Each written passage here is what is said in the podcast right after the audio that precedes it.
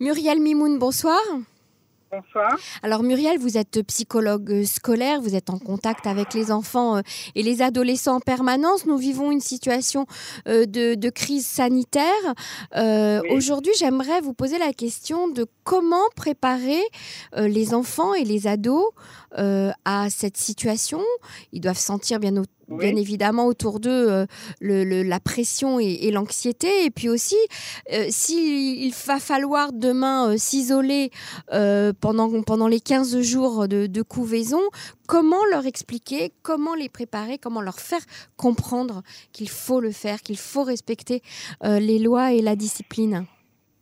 Alors, comme, comme toute recommandation, le premier exemple, c'est évidemment les parents. C'est-à-dire que dans toute situation, si les parents euh, paniquent, alors à ce moment-là, ça va euh, influencer les enfants qui eux aussi vont être euh, très angoissés et, vont avoir peur. Donc la première chose à faire, c'est beaucoup les rassurer. La deuxième chose, c'est effectivement de pouvoir leur expliquer ce, fameux coronavirus de façon très simple.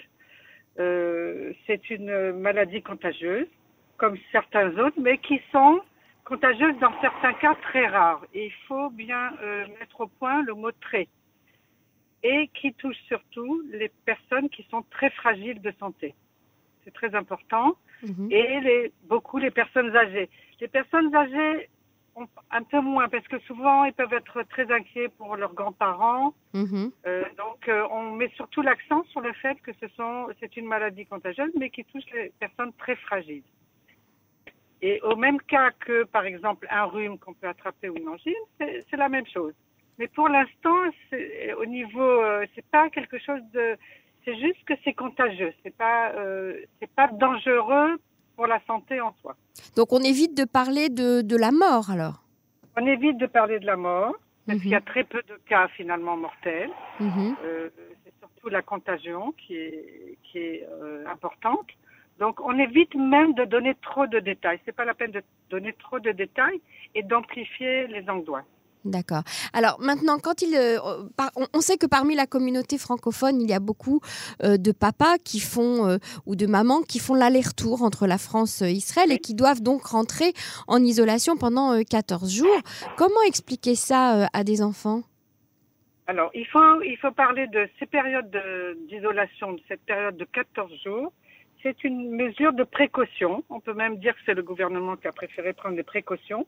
Parce qu'on sait que quand une personne revient de l'étranger, il y a des endroits qui sont à risque. Donc, pour éviter que le, on attrape le virus, euh, euh, on préfère s'isoler et, et ça évite que les autres personnes euh, l'attrapent. Oui, mais ça, vous pensez qu'un enfant est capable de comprendre ce Alors, message? Justement, un enfant, euh, à partir de, euh, s'il a moins de 4 ans, il n'a pas vraiment la notion du temps. Donc on mhm. peut lui dire, voilà, il faut le rassurer, lui dire, voilà, la, la personne, papa ou maman qui revient de l'étranger, il a besoin un certain temps de rester à la maison jusqu'à ce qu'on vérifie si tout va bien. On n'est pas obligé de rentrer dans les détails. Pour un enfant un peu plus grand, on peut effectivement le rassurer en lui disant que ce sont des mesures de précaution on préfère prendre nos précautions. D'accord. On ne se met pas en danger. Et quand l'adolescent, par exemple, doit être mis en, isolation, c'est plus compliqué. Lui faire accepter l'idée qu'il doit rester enfermé pendant 14 jours, sans voir ses copains, sans sortir. C'est vrai, mais d'un autre côté, si on met l'accent sur le fait que c'est une maladie contagieuse et qu'il peut l'attraper, bien qu'il n'y ait pas de cas d'adolescence, surtout les adultes, mhm. il faut remettre, lui expliquer ça, ils comprennent très bien les adolescents que ce sont des mesures de précaution. Ce qu'il faut faire, surtout avec les enfants ou les adolescents, c'est savoir comment les occuper à la maison. Mhm. Et ça, ça, ça, c'est, il y a beaucoup de choses à faire, il y a beaucoup de jeux. Il, y a beau, il faut en profiter justement pour euh, prendre ça d'une manière positive, être en famille, euh, avoir des discussions, redouer des liens. Il faut prendre ça d'une manière positive. Alors, comment faire, euh, Madame Mimoun, pour que l'anxiété euh, n'atteint pas toute la famille, justement, et que les enfants n'en souffrent pas?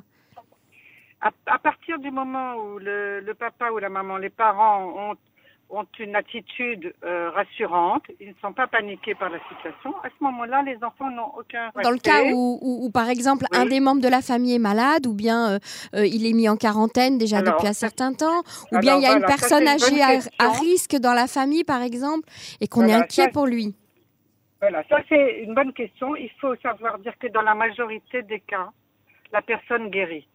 Et ça, c'est important. Ça, c'est très important de mettre l'accent sur ça aussi dans la majorité des cas, euh, la personne guérit euh, et, euh, je pense que ces mesures de ces mesures de confinement et ces, façons de d'expliquer aux enfants, ça peut réguler les angoisses. Très bien. Qu'est-ce que vous ressentez autour de vous dans, dans, le cadre de votre activité professionnelle, mais également autour de vous, vos amis, la famille comment vous pourriez définir le niveau d'anxiété que vous sentez? Écoutez, euh, l'anxiété, non, euh, je ne peux pas dire au niveau des enfants. Après ce que j'ai vu par rapport aux enfants que je reçois, euh, pour l'instant, ils ne sont pas très anxieux. Ils posent des questions, mais ça reste des questions très, voilà, pourquoi Ça va être plutôt à propos des masques, par exemple. Pourquoi est-ce qu'on met des masques? Qu'est-ce qu'il faut faire? Mais c'est pas, je n'ai pas senti encore chez les enfants un niveau d'angoisse pour dire oh là là, euh, ça y est, ils sont traumatisés. Pas du tout. Mm-hmm. Autour de moi, je, je n'ai pas senti ça. Euh, par rapport aux adultes, c'est plutôt, euh, voilà, c'est la personne qui est, est mise en confinement, qui doit rester pendant 14 jours. C'est plutôt, voilà, la question quoi faire avec les enfants, comment les occuper, comment leur expliquer. C'est plus ça ce qu'il y a autour de moi. C'est ce que je constate. Très bien. Je vous remercie euh, beaucoup pour, euh, pour vos recommandations. Je rappelle que vous êtes psychologue scolaire. À très bientôt. Merci, au revoir. Merci, au revoir.